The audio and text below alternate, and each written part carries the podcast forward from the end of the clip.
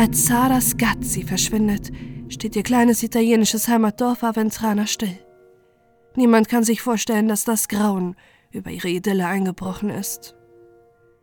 Doch je tiefer die Ermittlungen gehen, desto mehr erschreckende Erkenntnisse kommen ans Licht. Ein Dorf, das lieber schweigt, Menschen, die nichts mitbekommen haben wollen, und eine Familie mit einem dunklen Geheimnis.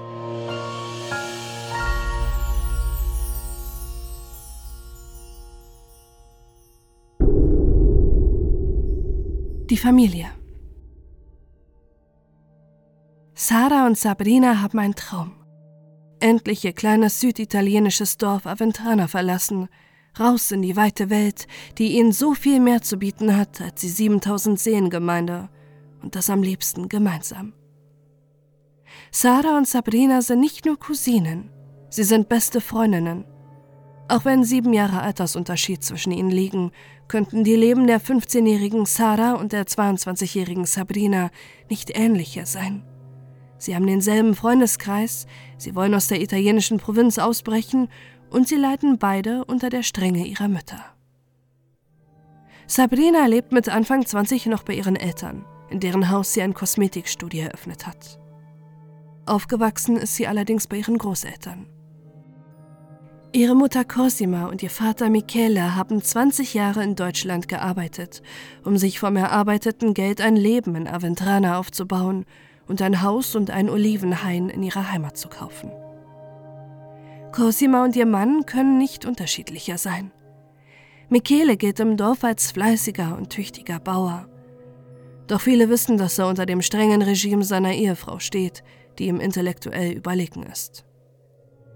Erst im Erwachsenenalter lernt Michele lesen und schreiben. Er ist leichtgläubig und gutmütig. Ein Mann, der alles tut, was seine Frau ihm befiehlt. Wenn nicht, schreit sie oder wirft Geschirr nach Michele, bis die gemeinsame Tochter zwischen sie gehen muss. Auch Sabrina leidet unter ihrer bestimmenden, herrschsüchtigen Mutter, die nicht davor zurückschreckt, ihre eigene Tochter zu beleidigen. In einer SMS an einen Freund schreibt Sabrina: Meine Mutter provoziert mich. Hast du jemals eine Mutter ihre Tochter Nutte oder Schlampe nennen hören? Mit einem Familienmitglied geriet Cosima besonders oft aneinander. Saras Mutter Concetta, Cosimas jüngere Schwester, die sowohl optisch als auch charakterlich nicht unterschiedlicher sein könnte. Schon in ihrer Jugend ist Concetta rebellisch und hält nicht viel vom strengen katholischen Glauben ihrer Mutter. Als ihre Eltern ihren Freund Giacomo nicht akzeptieren, brennen die beiden kurzerhand durch. Sie heiraten und ziehen in den weniger stark religiösen Norden von Italien. Concetta und Giacomo bekommen zwei Kinder, Sara und ihren Bruder Claudio. Beide Kinder sind nicht getauft und Concetta konvertiert zu den Zeugen Jehovas. Sünden für ihre Familie. Im Jahr 2001 verschlägt es Concetta zurück in ihre Heimat. Ihr Onkel ist krank, den sie bis zu seinem Tod pflegt, Dafür ist Concetta zurück nach Aventrana gezogen. Ihre Tochter Sara hat sie mitgenommen. Sie führt seitdem eine Fernbeziehung mit ihrem Mann, bei dem auch der gemeinsame Sohn lebt. Doch als Sara älter wird, gibt es immer häufiger Streit zwischen Mutter und Tochter. Sara fühlt sich in dem kleinen konservativen Dorf eingeengt. Sie würde lieber wieder im Norden leben oder gleich ganz raus in die weite Welt. Saras Jobwunsch ist deshalb keine Überraschung. Sobald sie 18 ist, will sie Aventrana verlassen und auf einem Kreuzfahrtschiff arbeiten, wo sie die ganze Welt erkunden kann. Nach dem Tod des Onkels gibt es erneut Streit in der Familie. Concetta ist die Alleinerbin seiner Eigentumswohnung und seines 200.000 Euro Vermögens, zum großen Ärger ihrer Schwester Cosima. Obwohl die beiden in Aventrana in nur wenigen hundert Meter Entfernung wohnen, herrscht Funkstelle zwischen den Schwestern. Sie reden nicht miteinander, und wenn sie sich zufällig auf der Straße begegnen, gehen sie sich aus dem Weg. Ganz anders ist es zwischen ihren Töchtern. Sarah und Sabrina sind wie Schwestern. Zum großen Ärger von Sabrinas Mutter Cosima, die jedes Mal schimpft, wenn Sarah bei ihnen ist. Sabrinas Vater Michele freut sich über die Freundschaft zwischen seiner Tochter und seiner Nichte. Er ist nett zu Sarah, doch Cosima darf das nicht erfahren. Als Sarah noch klein ist, spielt ihre sieben Jahre ältere Cousine mit ihr, hilft ihr bei den Hausaufgaben oder holt sie von der Schule ab. Als sie zu einer Teenagerin heranwächst, nimmt Sabrina ihre Cousine immer öfter mit zu ihrem Freundeskreis. Den Sommer 2010 verbringt Zara fast vollständig mit Sabrina und ihrer Clique. Sie nehmen die 15-Jährige mit an den Strand und in den einzigen Pub in Aventrana und der deutlich ältere Freundeskreis von Sabrina kümmert sich um das Nesthäkchen der Gruppe. Sie bekommt viel Aufmerksamkeit von den anderen. Aufmerksamkeit, die auch ihre Cousine Sabrina gern hätte. Besonders ein junger Mann schenkt Zara viel Aufmerksamkeit. Ivano Russo, der Mädchenschwarm von Aventrana. Während Ivano die 15-Jährige nur wie eine kleine Schwester sieht, schwärmt Zara für den deutlich älteren Mann. In ihr Tagebuch schreibt sie: Hallo, ich heiße Sarah. Zurzeit fühle ich eine starke Bindung zu einem Jungen. Er ist 27 und ich erst 15, aber er ist wirklich süß zu mir und knuddelt mich immer. Er heißt Ivano. Auch meine Cousine Sabrina ist in ihn verliebt, aber ich weiß nicht, ob er mir gut gefällt oder ob ich ihn nur als seinen Freund lieb habe. Ich bin verwirrt. Auch für Sabrina bleibt es nicht unbemerkt, dass ihre kleine Cousine für Ivano schwärmt. Der Mann, in den sie selbst seit einem Jahr verliebt ist und der sie abblitzen lassen hat. In einer SMS schreibt Sabrina dem 27-Jährigen: Ich meine es ernst. Ich würde gern so hübsch wie du sein und so einen einzigartigen Charakter wie deinen haben. Für mich bist du wie ein Gott. Ivano antwortet ihm darauf, wenn du nur Sex willst, ist gut, aber ich verliebe mich nicht. Immer wieder schreiben die beiden, auch über ihre Cousine Sarah. Und es wird deutlich, dass Sabrina eifersüchtig auf die 15-Jährige ist. Du hast dich gut um Sarah gekümmert, aber wenn ich eine hässlichere dabei sieht, wie du Spaß hast, das quält mich. Sie ist so dünn und das tut noch mehr weh. Sarah bleibt nicht verborgen, dass es ihrer Cousine nicht gefällt, dass die 15-Jährige sich mit Ivano versteht. Am 3. August 2010 schreibt sie in ihr Tagebuch. Gestern bin ich mit Sabrina und Ivano ans Meer gefahren und ich hatte richtig Spaß. Sabrina hat aber gesagt, dass sie das nächste Mal alleine mit Ivano sein will und dass ich zu Hause bleiben muss. So ein Quatsch. Wenn sie so ist, geht sie mir richtig auf den Sack.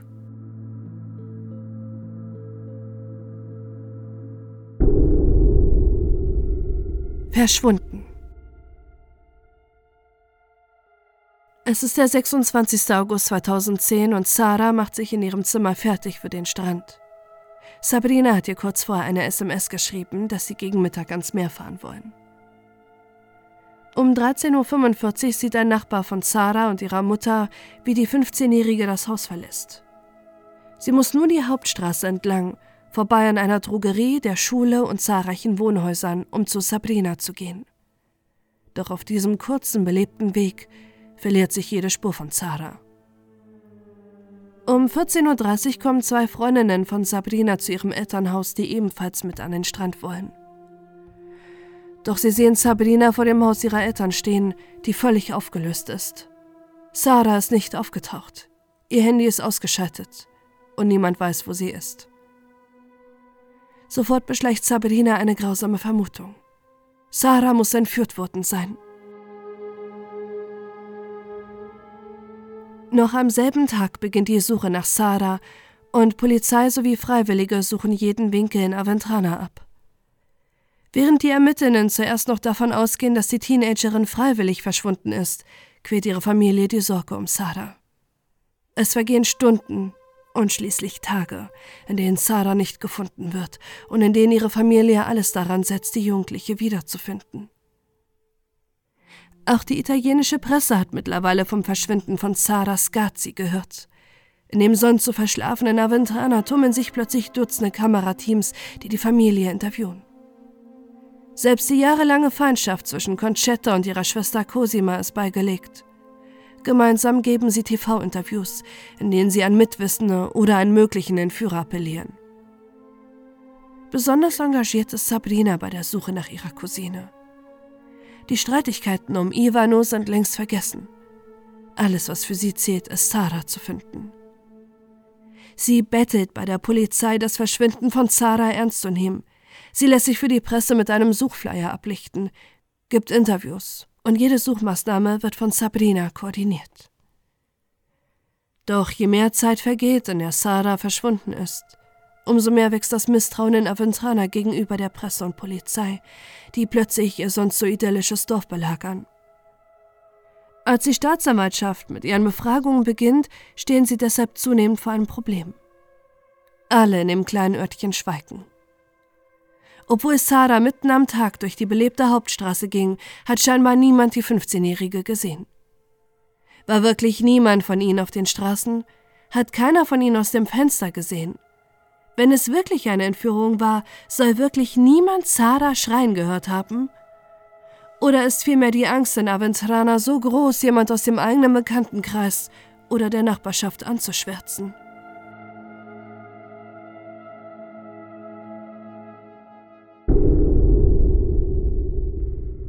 Die Ermittlung. Die einzige, die offen gegenüber den Behörden ist, ist Sabrina. Sie erzählt, wie sie am Abend vor dem Verschwinden mit Zara im Pub war, dass sie Spaß hatten, wie sie am nächsten Tag geschrieben hat, dass sie zum Meer fahren wollten und wie vergeblich Sabrina auf Sarah gewartet hat.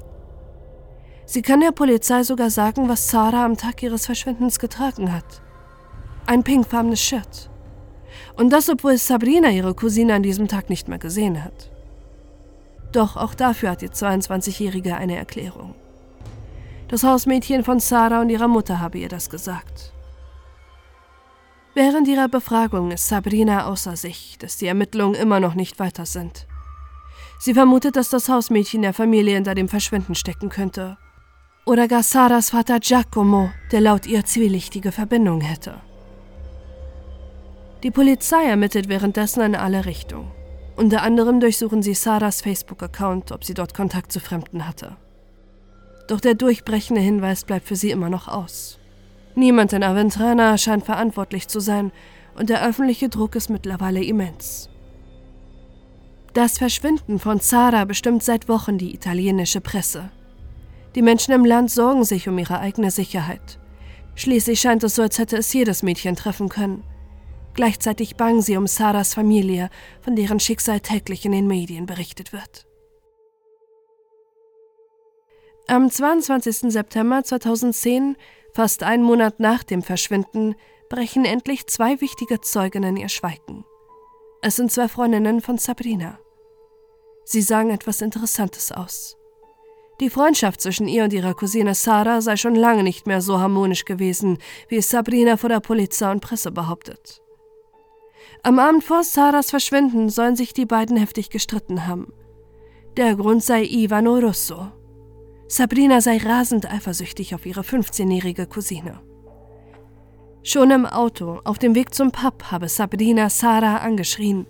Im Pub vor dem gesamten Freundeskreis gebrüllt, dass sie Sarah Iva nur anbieten würde und beleidigte sie. Sarah habe nur stumm in der Ecke gesessen und geweint. Für die Staatsanwaltschaft und Polizei ist diese Aussage interessant.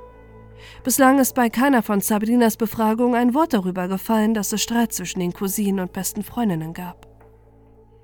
Hätte Sabrina gleich die Wahrheit gesagt, hätten die Ermittlungen ganz anders verlaufen können. Nach einem solch heftigen Streit hätte es sein können, dass Sarah doch freiwillig weggelaufen ist. Auch ein Suizid könne nicht ausgeschlossen werden. Stattdessen haben sich die Behörden auf eine mögliche Entführung eingeschossen. Eine Entführung, die Sabrina ins Spiel gebracht hat. Warum hat Sabrina diesen Streit verheimlicht? Für die Ermittlerinnen gibt es darauf nur eine Antwort. Sabrina weiß mehr, als sie zugibt. Auch wenn sie mit dieser Aussage in den Kreis der Verdächtigen rückt, haben die Behörden trotzdem keine Beweise, um gegen Sabrina zu ermitteln. Das ändert sich allerdings eine Woche später. Sabrinas Vater und Saras Onkel Michele taucht bei der Polizei auf. Bei sich hatte das Handy der Verschwundenen. Angeblich habe er das in einem nahegelegenen Olivenhain gefunden. Die Polizei glaubt ihm allerdings nicht. Ein Monat intensive Suche ist mittlerweile vergangen. Warum soll es jetzt erst gefunden worden sein und dann ausgerechnet von Sabrinas Vater? Für die Behörden ist allerdings die Gelegenheit, endlich gegen die Familie zu ermitteln. Sie durchleuchten die Beziehungen zwischen Mutter, Vater und Tochter, erfahren von den Machtverhältnissen innerhalb der Familie, von der herrschsüchtigen Cosima, von der Stimmung zwischen ihr und Sabrina und vom gutmütigen Michele, der alles für seine Frau macht. Außerdem verwanzen sie heimlich das Auto von Michele und hören, wie er Selbstgespräche führt. In einem sagt er, die Familie tut mir leid. Ich werde es jetzt sagen. Sollen sie doch denken, was sie wollen. So ist es abgelaufen.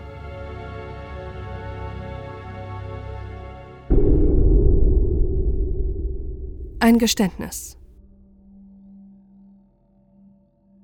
Es ist der 6. Oktober 2010.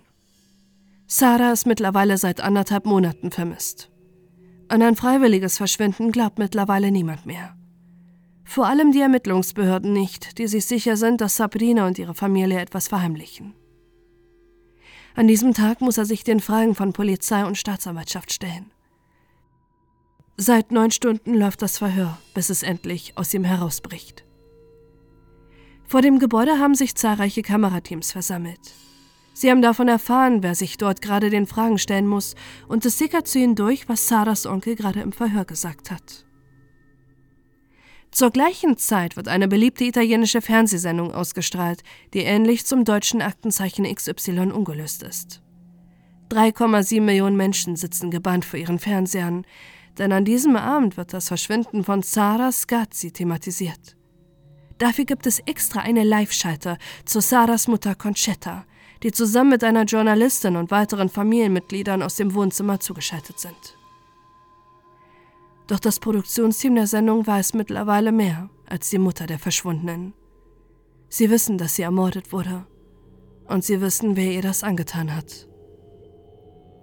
Live vor einem Millionenpublikum wird Conchetta mitgeteilt, dass Michele den Mord und die versuchte Vergewaltigung ihrer Tochter gestanden hat.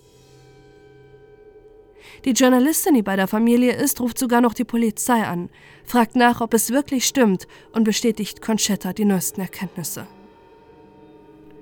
Ungläubig mit einem schockierten Blick nimmt die verzweifelte Mutter diese Nachricht auf. Immer wieder wiederholt sie, mein Schwager ist unschuldig während minutenlang weiterhin die Live-Kameras auf sie gerichtet sind. Laut der ersten Aussage von Michele Miseri habe er Sarah erwürgt, nachdem sie zum Haus der Familie gekommen ist, um mit seiner Tochter zum Meer zu fahren. Er habe sie in seiner Garage erwürgt, ihre Leiche in einen Brunnen auf dem Feld versteckt und ihre Kleidung verbrannt. Später ergänzt er, dass er Sarah vor dem Mord sexuell belästigt habe. Schon seit Wochen habe er sich an ihr vergangen. Auch zum Fundort von Zara kann er die Polizei führen. Stundenlang müssen sie in einem stillgelegten Brunnen auf einem abgelegenen Feld graben, um endlich ihre Leiche bergen zu können. Nur wenige Tage später, am 9. Oktober 2010, findet die Beisetzung von Zara statt. Auch sie wird zum Medienspektakel. Neben den tausenden Menschen, die bei der Beerdigung der 15-Jährigen sind, wird diese zusätzlich im italienischen Fernsehen übertragen.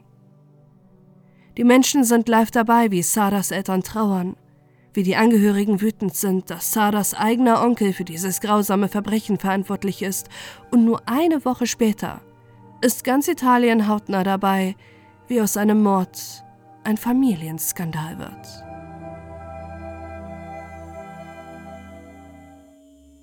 Auch wenn Michele gestanden hat, sind die Ermittlungen noch nicht abgeschlossen. Denn die Behörden glauben ihm nicht. Er widerspricht sich öfter. Seine Schilderung und sein Tatablauf geraten immer wieder durcheinander. Und er kann bei der Tatortbegehung nicht einmal genau erklären, wie er Sarah erwürgt haben soll. Sie ahnen, dass Michele mit seinem Geständnis jemanden aus seinem engsten Umfeld deckt. Doch wen?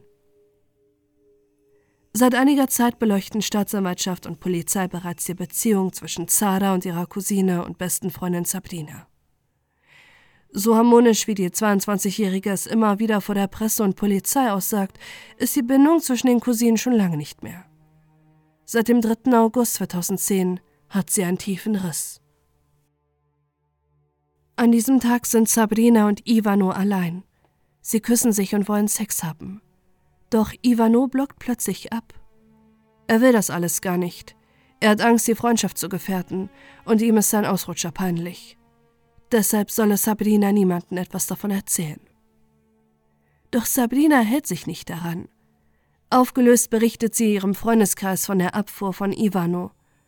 Es dauert nicht lange, bis auch dieser erfährt, dass Sabrina nicht geschwiegen hat. Am 21. August 2010 reicht es ihm deshalb. Er kündigt Sabrina die Freundschaft. Allerdings nur ihr. Mit ihrer Cousine Sarah möchte er weiterhin befreundet sein. Auch Sarahs Mutter fällt im Nachhinein etwas auf. Am Tag, an dem ihre Tochter verschwunden ist, hat Sabrina Sarahs Tagebücher gesucht und mitgenommen. Angeblich, um darin mögliche Hinweise zu finden, ob Sarah freiwillig abgehauen ist. Doch später hat sie sich geweigert, die Tagebücher der Polizei auszuhändigen. Erst als auch Sabrina festgenommen wird, kriegen die Ermittelnden Einblick in Saras Tagebücher. Diese zeichnen ein Bild einer manipulativen und toxischen Freundschaft zwischen den beiden Cousinen. Sabrina war getrieben von Eifersucht und hat Sarah das immer wieder spüren lassen. Doch wäre sie auch bereit, deshalb zu morden. Anfang November muss sich Michele Miseri erneut einer Befragung stellen. Diesmal gibt er eine völlig neue Version der Geschehnisse ab. Er habe nur seine Tochter schützen wollen. Sabrina habe Sarah ermordet. Am 26. August, dem Tag von Sarahs angeblichen Verschwinden, habe er einen Streit zwischen Sabrina und Sarah aus der Garage gehört, bis seine Tochter ihn gerufen habe. Sarah lag tot auf dem Boden. Er habe daraufhin seiner Tochter versprochen, die Tat auf sich zu nehmen und ihr geholfen, die Leiche zu verstecken. Vater und Tochter seien also beide in den Mord und die anschließende Vertuschung involviert. Doch was weiß Cosima? Soll Sabrinas Mutter wirklich von nichts gewusst haben, was ihre Tochter und ihr Mann getan haben? Ihre Handydaten werden analysiert und zeigen, was die Ermittlerinnen längst vermutet hatten. Auch Cosima war am Tag von Saras Mord in der Garage, dem Tatort. Und das, obwohl sie ausgesagt hat, am Nachmittag des 26. Augusts gar nicht zu Hause gewesen zu sein. Als auch Cosima festgenommen wird und mittlerweile die gesamte Familie in Haft ist, beginnt die Mauer des Schweigens in Aventrana langsam einzustürzen. Ein örtlicher Blumenhändler meldet sich bei der Polizei. Er habe am 26. August gesehen, wie Cosima und Sabrina die 15-Jährige in ihr Auto gezerrt haben. Später widerruft er diese Aussage und sagt, er wisse nicht mehr, ob er dieses Szenario geträumt hat oder ob es wirklich passiert ist. Die Staatsanwaltschaft schätzt seine Aussage allerdings als glaubhaft ein. Sie vermuten, dass er später bereut hat, das Schweigen des Dorfes gebrochen zu haben. Auf seine Aussage baut die Staatsanwaltschaft ihre Anklage für den Prozess auf, der am 10. Januar 2012 beginnt. Es ist ein reiner Indizienprozess. Cosima und Sabrina bestreiten die Tat und Michele hat den Ermittlern mittlerweile verschiedene Versionen des Tatablaufs geschildert. Die Staatsanwaltschaft vermutet, dass die Wahrheit irgendwo dazwischen liegt. Es soll zum Streit zwischen Sabrina und Sarah gekommen sein, der Streit, von dem Michele in einer seiner Vernehmungen berichtet hat. Sarah habe daraufhin das Haus ihrer Verwandten verlassen, doch Sabrina und ihre Mutter wollten das nicht auf sich sitzen lassen. Sie seien der 15-Jährigen hinterhergefahren, um sie zurückzuholen, so wie es der Blumenhändler ausgesagt hat. In der Garage sollen dann Mutter und Tochter gemeinsam Sarah getötet haben. Um ihre Unschuld zu stützen, hat Sabrina dann immer wieder versucht, ihre Cousine telefonisch zu erreichen. Sie hat ihr mehrfach geschrieben, wo sie bleibt, um das Bild der besorgten Freundin aufrechtzuerhalten. Die Handydaten von Sabrinas und Sarahs Handy zeigen jedoch, dass sich beide im selben Haus aufgehalten haben und Sarah zu diesem Zeitpunkt wahrscheinlich bereits tot war. Die Staatsanwaltschaft vermutet, dass Michele nicht in den Mord involviert war. Stattdessen haben seine Frau und seine Tochter ihn beauftragt, die Leiche seiner Nichte zu verstecken und, sollte die Polizei ihn auf die Schliche kommen, die Schuld zu übernehmen und auszusagen, dass er Sarah vergewaltigt und anschließend getötet habe. Am nächsten Tag, während Avetrana in Schockstarre verfallen ist und hunderte Freiwillige das Dorf nach der 15-Jährigen absuchen, setzten sich Sabrina und Cosima unbemerkt von den Suchmaßnahmen ab. Ihre Handydaten zeigen, dass sie zu dem Ort fahren, wo Saras Leiche im Brunnen verscharrt ist. vermutlich um sicherzugehen, dass Michele seiner Aufgabe nachgekommen ist. Am 20. April 2013 wird das Urteil im Prozess gesprochen, den ganz Italien mittlerweile verfolgt. Das Gericht folgt der Ausführung der Staatsanwaltschaft.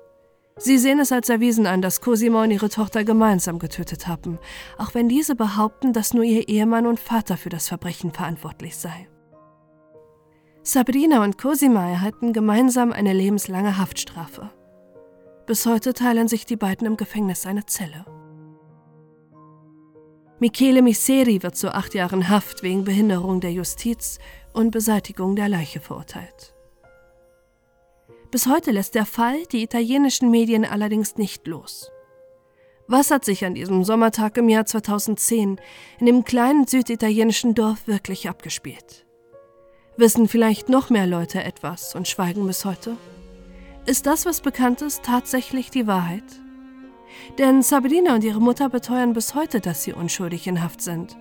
Und Michele, dass er fälschlicherweise eines grausamen Mordes freigesprochen wurde.